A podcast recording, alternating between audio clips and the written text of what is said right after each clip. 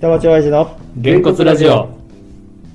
この番組は東京下町在住の親父たちがゆるーくおしゃべりするラジオですこんにちは福田です今です勝俣です今回は前回の続きです親のお葬式の話になりました俺はまだないんだよ親の死に目がいいことやで、ん別にまあかみさんの方のさ、うんお父さんはさうん亡くなったんだけど、それはほら俺がもしやるとかじゃないからさだからわかんないけどえーっと飯島さんは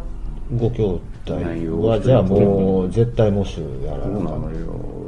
だから前にそろそろお寺のこととかっていうのもねちょっとお前ちゃんと知っといた方がいいぞとかっていうことをちらっと言われたことあったんだけど、うんまあ、だからそれからほらコロナになっちゃってるから全然行ってないからさ、とにかく時間がおとなしいああ正しいんだねいやほんまに今も言ったけど五輪中ですからもうすぐにまず病院から出されちゃうわけでもう葬儀屋さん呼んでくださいあれって何じゃあ何こうダビにこうなんかこう棺桶とか用意してもらって棺桶はその時はまだ、うんまだないのないじゃないあ布団に寝かすの、のーストレッチャーみたいなやつだよねそうそうそうそううんそそれにこう白い、うだから看護師さんが体拭いてくれるとこまで病院がやってくれるのあでそれ終わったらもうすぐに葬儀者呼んで葬儀場にもう運あ葬儀場なの家じゃなくってぶうちはそうやったえっあとそれはねボボボトルマリニオンか家入りゃ家でもいいんだよねあそうなうんだ、んお通夜はさ、うんそうかでもそそううそうかお通夜っていうのは葬儀場でも葬儀場だっていっぱいだったらどうするのいやもう決めてたからうちはいや決めてたって予約しできないじゃんいつい死ぬやだ分かんらないそれはないないけどそういう決め方じゃない葬儀者 が決めてたからあそっかそっかそっか葬儀者は決めてたから、もう霊園はどこにするかはなんとかまああるやんなんとかはいそういうのははいはさよならする場所が、そこは決めてたんででもう大体その辺は頭にあったんで父親と話はしてたから僕はあのちょうどゴールデンウィークやったから、うんその辺の打ち合わせは父親としててもうすでうにん長ないって思って帰ってたわけやから僕は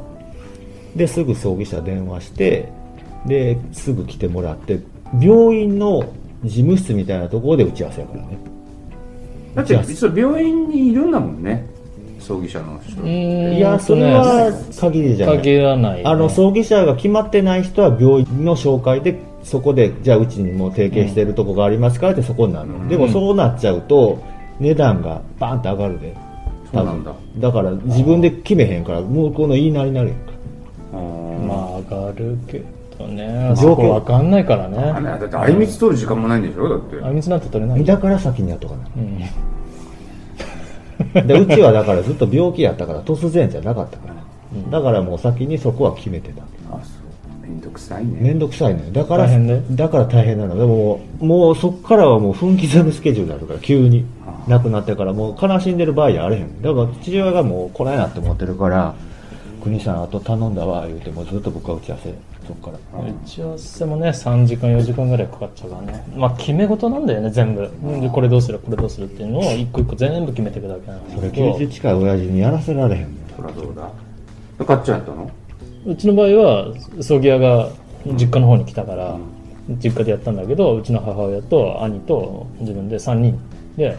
で経験者は俺だけだったからあそういかわゆる、うんあうんこれでいいんじゃないこれでいいんじゃないっつってあなるほどね、でまあやっぱねおうんどうしたらいいんだろうどうしたらいいんだろうって感じでなかなか決めにくい部分もねうん初めての人はうんまあほらまああれだけどさひ人によりきりだけどさほら死んだっていうの不法を直さなきゃいけないのもあそるうそれもあるでうちはちょうどコロナ1年目やったから逆に4番って住んでんあ逆にうんね、このご時世なんでっつってもういいですもうわいっつわゆるっ密葬だ、もうほとんど家て族だからうち家族だけでも父親ぐらいの世代が亡くなったらもう家族葬なんじゃないかっちゃんとこだってここいらでずっと長く商いしてたからさいやーもうその辺のね客とかは全然もう付き合いもないから、んうんうそんなもんかそんなもんだと思う結局参列10人ぐらいだからねうちのううんちなんてだって父親とあと父親の弟と僕だけだから3人ですよじゃあもう度胸も何もないのすぐ終わっちゃうねいやだから坊さんは来るけど別にそんだけやしでうちのばあさんが亡くなってる時亡くなってじゃああの月命日にいつも来てる坊さんがうちのことよう分かってるんで説明も特にいら ないし昔のさなんか葬式見ててさ、うんお通夜の時にさ証拠うん。すっごい並んじゃってる時があった時にさ、もうお経終わっちゃうんだよねあちょっとさもうずっと坊さん「名前だ名前だ」って名前だしか言わなくなっちゃってでもまあそのご家族の決めることやけどもうどんどんどんどん規模小さくしてそるうだね今そうなんだろうね、うんあのそんな大々的にやる人ないと思うよで親戚一同だって集めなきゃいけないまあそれも付き合いによるよ、あ。で、その親家の戚も結局さ、あの、まあ、遠方に住んでたりとか、うん要はもうだいぶ高齢になってるから、来れないって人もほとんどだったうんうちはうちは。まあまあでも確かに突然だしね、うん。でその明日なんだけど来るみたいな感じだもんねもう言っちゃあれだけど、うんまあとにかくそこも含めたこっちもかかかかるかまあらそうだねね親戚にだって怖い足代出さなきゃいけないんだそようだだっねてうちそんなんもう要請そもうか100円ないからまあ、金はかかったね。少なくとも。いやだうちは今のばあさん死んだらほほぼないね越谷の親戚呼ぶぐらいしかいないから、だけど親父の方は商売やからねあ、商売からね。いるぞあれはうんいやたださ、やっぱあの今なくなったらそうかもしれないけど、商売畳んで、もう何年も経っちゃったら、その辺、付き合いもなくなってくるんじゃないのそれはうちの母親がまあそうやな町会の仕事とかしたから、もう僕が大阪おる時やったら町会のつながりとかめっちゃあった人やけども逆には代替わりしてしもてるから、まあうちの母親のことなんてもう誰も知らんねん今の人だからもう亡くなる時期にもよる、ああ、そう、時期によるね。うんでもうん、今逆にこのあと何年かでもしあったとしてやでそのお父さんお母さん何かあったとしてどうなりそうで逆に言うと今そういう相談できそ何がういや親父おふくろもう先のこと考えときたいねんけどって言えそう言えないねあ言わないね、あああうんそしたらその時の覚悟をしとかんとあかんかもその慌ただしさをそうねうちはさ、ま僕はだから言い方あるけどタイミングが割とラッキーやったのは僕はゴールデンウィークに帰れたことねああ帰れてたことととコロナで逆に人呼ばずに済んだこととかもう今コロナだからとかってなんかうんすごい制限かけられたりとかしてたんじゃなかったっけな火葬場代なんだりでもさいや、特にはないよ、制限は。そううなんんあまあまあ、あのね、仮装してる間に待機するような部屋なんだけど、うんまあ、そこにできるだけいてくださいっていうぐらいで、うんまあ、要はうろうろすんなってことなんだけど、それぐらいだったよ。うんまあ控え室でねうん別にお茶飲んでるだけだもんね、あれねそうそうそう。町屋でやったの町屋。うん、この辺だと町屋だね。町屋だね町屋しかないもんうね、ん町屋とあと落合とかだもんね遠い遠いもんね落合だったらまだあっちの霧ヶ谷じゃない、霧がやったとま、か目黒あーあーいそうやえねっとね、江戸川の方にはあるとかって言っあ江戸川かいてた。うん。そっちもちょっいやと遠でいもんだよね。東京ってさ、こんだけ人住んでてもさあれだよねだからそれも大変なのよねあの火焼き場葬の場がな空いいてるタイミングによってまたスケジュールが変わっちゃうのよだし、寺の、要は葬儀の予定っていうのもあるから、亡くなってからすぐ通夜ってわけにはいかないんだようね。んだからうち10日に亡くなって、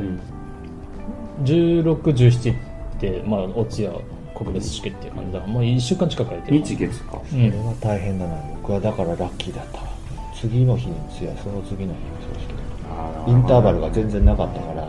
えでご自じゃあ宅何10日に亡くなって、いい15日の間は、うんアンチ場所どこなアンチ場のア所ンチ場所はね、えーなんかまあ、業者が持ってるアンチ場所ううんんレイアンに室、みまあたいなのがあるんだ、うん、2日ぐらい行って、その後寺の方に移した。寺ああお寺でやるうん葬儀が寺だったそうねあお葬儀はお寺でやって、うん、で火葬場まで運んでそう焼いて焼いてまた戻って戻ってくうる、んあうちは、まあ、葬儀場っていわゆるよくあるパターンの葬儀社が持ったとこだから、ううんあなんかほら俺なんかのイメージだとまあほらそう葬儀場っていうか火葬場の横にある葬儀場ん、まあうちがそうですよ、まあね、おてうんお坊さん呼んで、うんそこでやってるそうそううちはそうそうね、町屋もそんな感じでできるんだよね、ね本当はね。そうそうそう、そうするとねいわゆる分かりやすく明瞭会計パッケージだから全部もうリストがあってこれはいくらですってちゃんちょん跳ねてく感じだからそうだご住職ご住職にそうなんだな多分連絡してお車代を出してやんなきゃいけないんだよね、うんまあそうだねそうだな面倒くせえでさっきその葬儀はさ1617って言ったじゃないうんさすが孫思いのじいさんだようん15日運動会だったでしょそうだねで18日連合運動会だったあでしそょうだね間挟んでくれた んだで長男の方も18日から中間テストだったそうだね火あ曜日だったね 本当にたらよかったとか思ってさすがだなあんたとか思いながら いやさっきの写真といいそういうのがあるんだよきっとね巡り合わせがね、うんなるほどねそうやっていくと思うよね僕はでもまあそんなに遠い未来じゃないんでねああお父さんね、そうだ多ね分ねいやまあまあみんなまあ、うん遅かれ早かれだよそうそうううんもうそういう年になったんだよみんなそういううちはでもももう一個お仕事があるからなうち父親亡くなったら家の処分がああああれ持ち家なんでしょ、るだから面倒くさいね面倒くさいっていうかもうゴミ屋敷になってるから、あれだって家を建て壊すので費用かかるからね、でもね木造のちっちゃいところだからだいたい概算だと100万ぐらいだね壊すの、うんで聞いたらもう中になく何ものが入ってても全部ガシャンでいいねってうん運び出さあじゃあもうガラで全部捨てちゃっていいんだ、うんあでもういるもんだけ引き取って、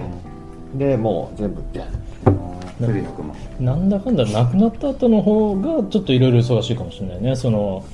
銀行の解約だとか、まあ、あ携ー帯とうかん名義変更しなきゃいけないし、そうすっごい面倒くさい僕もだから区役所2回ぐらい行ってその後年金手帳の解約とか、うん、あれなんかさあの死んじゃったら銀行口座凍結されちゃう凍でし結ょされるよいきなりだから出せなくなるんだよだから先に出しといた方がいいとかってよく言うよね、うんあのなんかそういうさ、うんお葬式の代金とかさ、その人からあれするでね面倒なのはあのー本亡くなった本人の戸籍を取らないといけない戸籍謄本取らないといけないんだけど、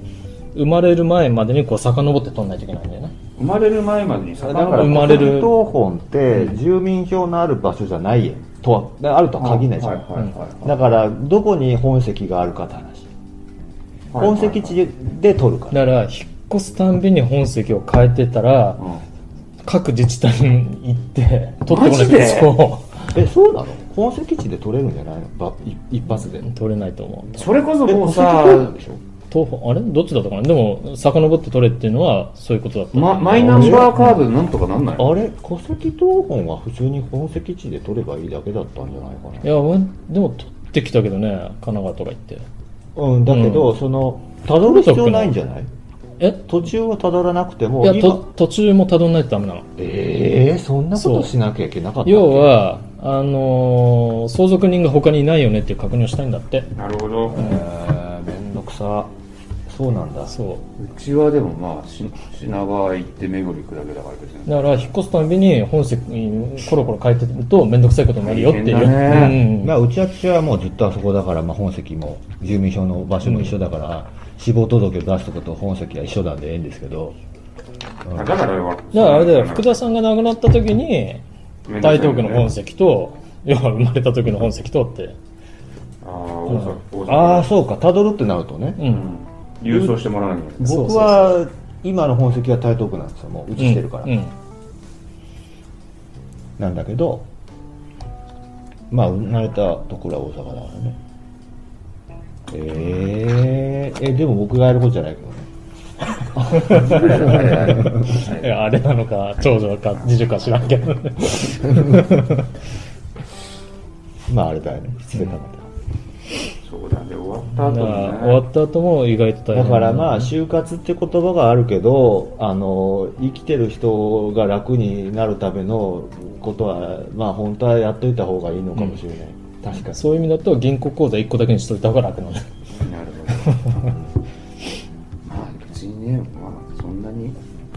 な金があるような家でもないしまあそうなんだけどね、うんでも面倒くさいんだよ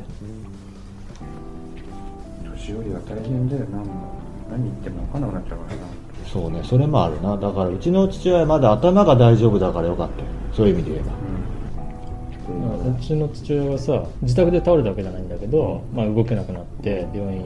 うん救急車で運んでさでその後23日後から面会に行ったんだけどちょっとね一過性のものではあるって言われたんだけど、うんちょっとボケちゃったような感じで、あなんかねちょっとちょっとって呼ばれて、んあれはすごい気になるんだみたいな消化器指さしてね、ああの中身の粉があれ厄介なんだよなっつって言い出して、多分なんだけど肺炎してたからちょっと苦しかったんだろうね、うんでその原因が消化器のせいだと思ってたみなるたほいどであとか、なんでここにいるんだみたいなそういう感じになっちゃってて、ちょっとあれか意識がこう混濁しちうゃっんたりとかみたいなね面会をしてその後だいぶ良くなったんだけどただ救急車で来た日は覚えてないとかって言っててね、うん、ちょっとびっくりですよねそういうのを見ると飯島さんちは特にお父さんお母さんは病気とかはあ親父はもう腎臓も1個取っちゃってるししあー心臓も1回なんか心筋梗塞かなんかやってるし、あーうんでも逆にそういうふうに一回病気した方が定期的にお医者さん通ってるから実はいじやー医者嫌いなんだよあそうだからうちの父親も実は膵臓なんか手術してんのようん50代でうんだからまあ生き死にのあれじゃなかったかもしれないけど、まあ、そこからほら節制を多少してるから多分長生きしてるんだとそうだね逆に病気したからこそ自分の病気と一回向き合ってればあ体と向き合ってれば、まあ、定期的にお医者さんも行くしみたいなうちの親父はだよねでもすごい健康オタクなんだよ酒飲まないタバコ吸わないあらうんでもそうれの毎朝散歩してその世代の人で酒タバコにしないそうとよ珍しいねうん、懸垂とかなんかやったりもとか元からって元からああそうなんで父親がそうなのに本人なんだと不節制なのか逆反面教師まあねいやそれで要はだけどがんにもなっちゃったしあーあなでったんだうんうんでまあでも全然平気平気っていうか全然転移してないとかっていうんで、うんやってってでうちの母親の方が酒は飲むしタバコも吸うしの人うで、ん高血圧ぐらいしかないでもうんいまだにもうあの血圧の薬飲まないとうわーって上がっちゃうからっつって、いや分かんないもんだよ分からないなるほどねタバコヘビースモーカーでもがんにならない人はならないですよならないねなううんん死んじゃう人は死んじゃうまあそうそう確率の問題だからね、うんまあちょっとはい真面目なような話になりましたけど真面目ですよ真面目ですかまあ真面目かねちょっと勝和さんのねお父様がつい先日お亡くなりになったということでこういう話題になりましたが、まあ我々もそういううー世代と親がそういうことが、まあ、普通にねあるっていうのはうんまあ、向き合わなきゃいけないそういう世代なので、はい、ということでいいですかねはい、はいではまたお聞きくださいありがとうございましさた、よなら